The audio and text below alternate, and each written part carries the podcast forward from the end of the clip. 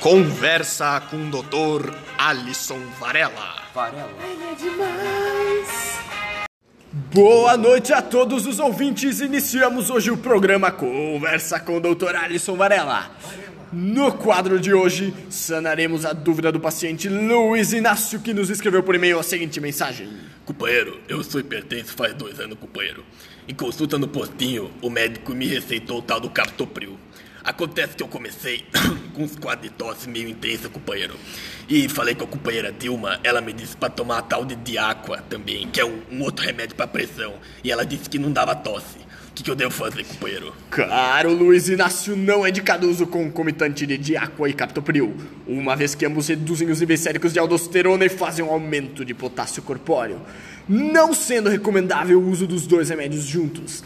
O Diaqua tem como princípio ativo a espironolactona, um antihipertensivo que atua nos túbulos coletores do rim, de baixa ação antihipertensiva, e geralmente associada a outro fármaco da mesma classe, com exceção dos inibidores da enzima conversora da angiotensina, a ECA, como o captopril.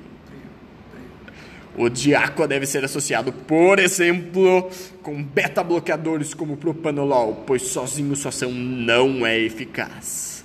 Contudo, deve-se atentar para os seguintes tópicos.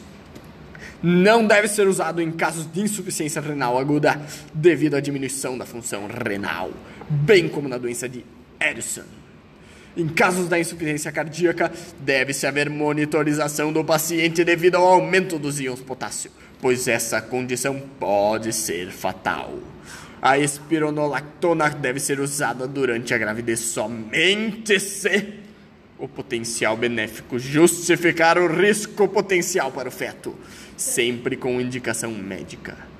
A canrenona, um metabólito ativo e principal da espironolactona, aparece no leite materno, devido a muitos fármacos serem excretados no leite materno e devido ao desconhecido potencial para eventos adversos sobre o lactente.